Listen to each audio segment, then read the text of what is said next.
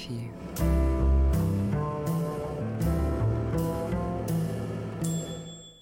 Добрый день, меня зовут Алена Сугаровская, и сегодня мы поговорим о нескольких адресах Анны Ахматовой на набережной реки Фонтанки.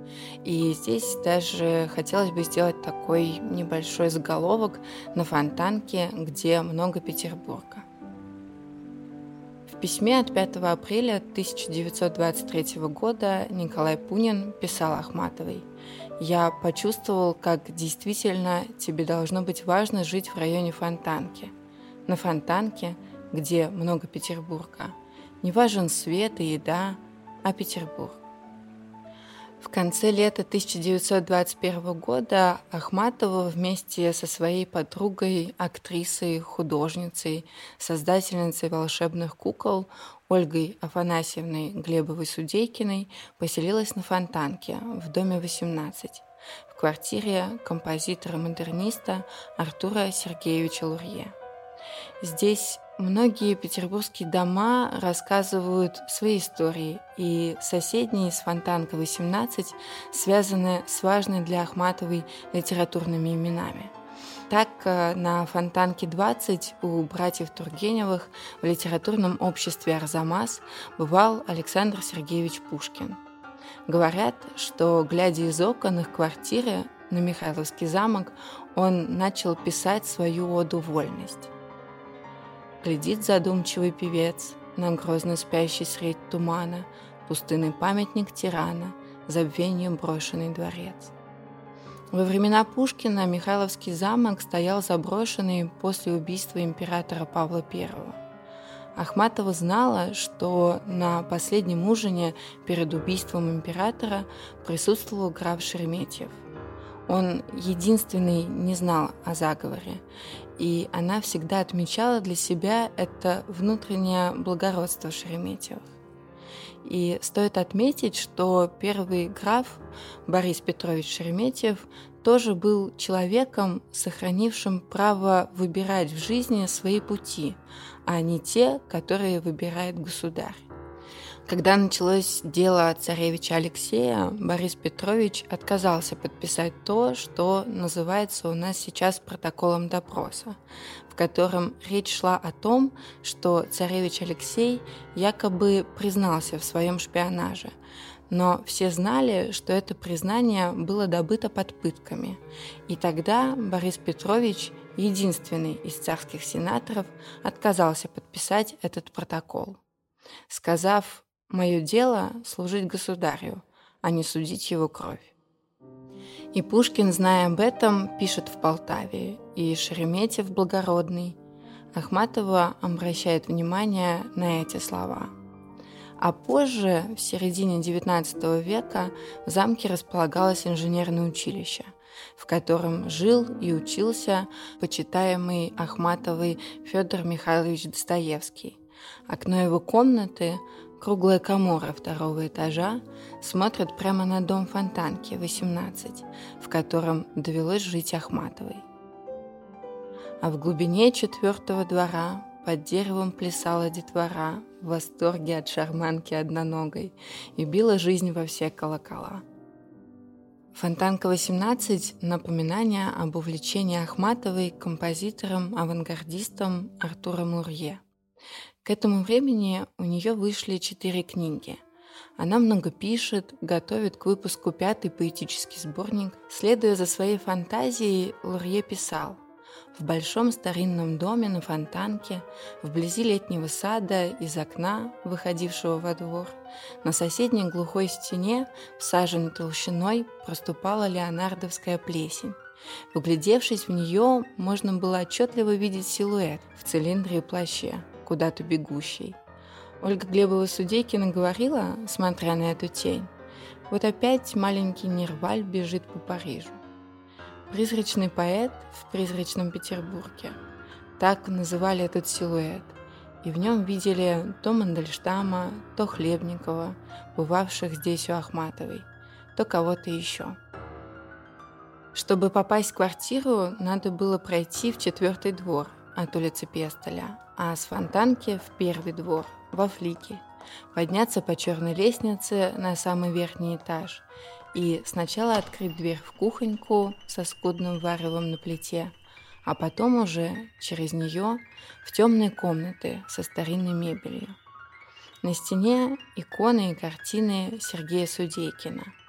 И одна из них – это портрет Ольги Судейкиной, тот самый, из которого она сойдет на сцену в поэме «Без героя». Узкая комната, ампирная мебель и щели в полах, развалилась печь и протекал потолок. Здесь жила некая старуха Макушина, кухарка. Толку от нее было немного. Ахматова утверждала, что и готовила, и посуду мыла, и в лавку бегала сама. А кухарка, сидя на плите, штопала для нее черный чулок белыми нитками. От нее Анна Ахматова получила прозвище «Олень», которым потом, смеясь, подписывала домашние записки. Кухарка упрекнула Судейкину в том, что они бездельничают, и добавила про Ахматову. И та тоже. Раньше хоть жужжала, а теперь распустит волосы и ходит как олень. Самым памятным, связанным с этим местом, было для Ахматовой то состояние ужаса, в котором она жила после смерти самых близких ей духовно самых дорогих людей – Александра Блока, Николая Гумилева и брата Андрея Горенко – Неоднократно в своих записных книжках называя этот адрес Фонтанка 18. Ахматова рядом указывает написанное здесь стихотворение «Страх». Ощущение страха, ужаса было связано с переживанием гибели очень близких для нее людей. Она уже знала о самоубийстве брата Андрея Горенко, когда пришло известие о смерти Блока. Во дворе дома на Фонтанке она встретила свою знакомую в слезах. Умер Блок. Ахматова вспоминала. Мы пошли к Ремезовым передать рукописные книги Скалдина, Ольга и я. Не достучались. Через несколько часов там уже была засада. Они накануне бежали за границу. На обратном пути во дворе Фонтанки 18 встретили Тамару Персиц. Она плакала. Умер Блок. А во время похорон Блока Ахматова узнает об аресте Николая Гумилева, который вскоре будет расстрелян чекистами. Из письма Николая Николаевича Пунина Евгению Ивановичу Аренсу из тюрьмы на Шпалерной улице. Привет Веруну, Вере Евгеньевне Аренс. Передай ей, что, встретясь здесь с Ник Степанов, Николаем Степановичем, мы стояли друг перед другом, как шальные, в руках у него была Элиада, которую бедняги тут же отобрали. Корней Иванович Чуковский бывал у Ахматовой на Фонтанке 18. После одной из таких встреч он запишет «Сейчас у Анны Ахматовой». Она на Фонтанке 18 в квартире Ольги Афанасьевны Судейкиной. Олечки нет в Петербурге. Я, покуда у нее, а вернется она, надо будет уезжать. Мы беседовали долго, Потом старуха затопила у нее в комнате буржуйку и сказала, что дров к завтрашнему дню нет. «Ничего», — ответила Ахматова, — «я завтра принесу пилу, и мы вместе с вами напилим». Она лежала на кровати в пальто, сунула руку под плед и вытащила оттуда свернутые в трубочку большие листы бумаги. Это балет «Снежная маска» по блоку. Слушайте и не придирайтесь к стилю. Я не умею писать прозой. И она стала читать сочиненное ею либретто, которое было дорого, как дивный тонкий комментарий к снежной маске. Я еще придумала сцену гибели в третьей картине. Этот балет я пишу для Артура Сергеевича. Он попросил. Может быть, Дягилев поставит в Париже. Потом она стала читать свои стихи, и когда прочитала о Блоке, я разревелся и выбежал. В начале осени Георгий Владимирович Иванов перед отъездом за границу зашел проститься к Ахматовой. И он запишет. «Послезавтра я уезжаю за границу. Иду к Ахматовой проститься. Ахматова протягивает мне руку. Уезжайте, кланяйтесь от меня Парижу. А вы, Анна Андреевна, не собираетесь уезжать? Нет, я из России не уеду. Но ведь жить все труднее. Да, все труднее. Может стать совсем невыносимо. Что же делать? Не уедете? Не уеду. Комиссар музыкального отдела Артур Лурье эмигрировал в 1922 году. Умолял Ахматову приехать к нему. До конца жизни у него в спальне стояла фотография Ахматовой. Умерли они в один год, больше не увидевшись при жизни. Перед смертью Лурье сказал, что всю жизнь искал вторую Ахматову, пока не понял, что таких двух не бывает. Еще один адрес Ахматовой расположен совсем недалеко, рядом, на Фонтанке. В 1924 году в доме номер два по набережной Фонтанке в огромном здании бывших придворных прачечных у летнего сада Ольга Глебова-Судейкина получила служебную площадь от фарфорового завода, где она работала в это время. Квартира на первом этаже – Пятое и шестое окно от угла летнего сада, вид на Неву. Ахматова прожила там с апреля до конца октября 1924 года. Дом стоит рядом с маленьким горбатым прачечным мостиком через фонтанку. В конце жизни Ахматова говорила, что ей кажется, горбатые петербургские мосты в годы ее молодости были намного круче – Квартира Ахматовой в 24 году на первом этаже с видом на Неву. Ахматова на подоконнике часами любовалась закатами и Невой. У Ольги была большая комната окнами во двор, на грядке, а у Анки маленькая и узкая, но с видом на Неву. Ахматова любила слушать пение красноармейцев. Это единственное пение, где нет и не может быть фальшивых нот – в Ташкенте сказала Раневской, увидев поющих в строю солдат. Как я была бы счастлива, если бы солдаты пели мою песню. Это считала знаком настоящей славы. Летом 1924 года Мандельштам привел к ней сюда свою молодую жену. Надежда Яковлевна Мандельштам стала близким другом Ахматовой на всю жизнь. А Корней Иванович Чуковский после посещения Ахматовой в этом доме на Фонтанке оставил в своем дневнике запись. Она сидит перед камином, на камине горит свеча. Днем. Почему? Нет спичек. Нужно будет затопить плиту? Нечем.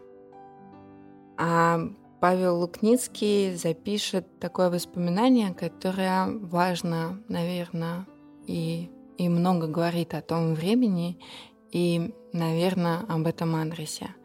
Когда жила Ахматова на Фонтанке 2 в узкой комнате, завешенной иконами, она часами пролеживалась на подоконнике, прислушивалась, как поют солдаты.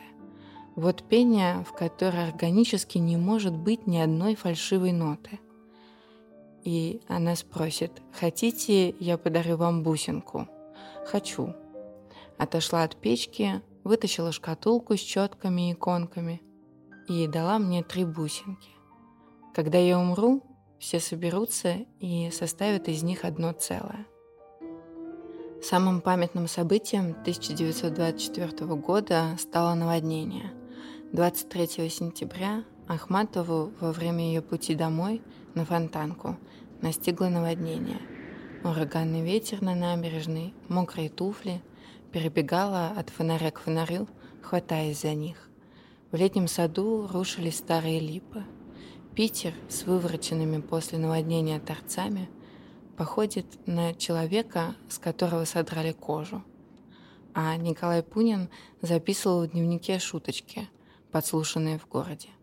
«Что вы так радуетесь наводнению? Большевиков все равно не смоет». Это третье по счету сильнейшее наводнение в истории Петербурга. Произошло ровно через сто лет после наводнения, описанного Пушкиным в «Медном всаднике». Наводнение 24 года Ахматова числила среди прочих петербургских ужасов. Современники воспринимали его как своего рода апокалипсис, возмездие советскому режиму. С этим ощущениям перекликается стихотворение Ахматовой, написанное двумя годами ранее. Почти день в день, как предчувствие и поэтическое пророчество события осени 1924 года. Для Л.Н. Замятиной. Здравствуй, Питер. Плохо старый и не радует апрель. Поработали пожары, почудили коммунары, что не дом, в болото щель. Под дырявой крышей стынем, а в подвале шепот вод. Склеп покинем, всех подымем, видно нашим волнам синим, править городом черед. 24 сентября 1922 года.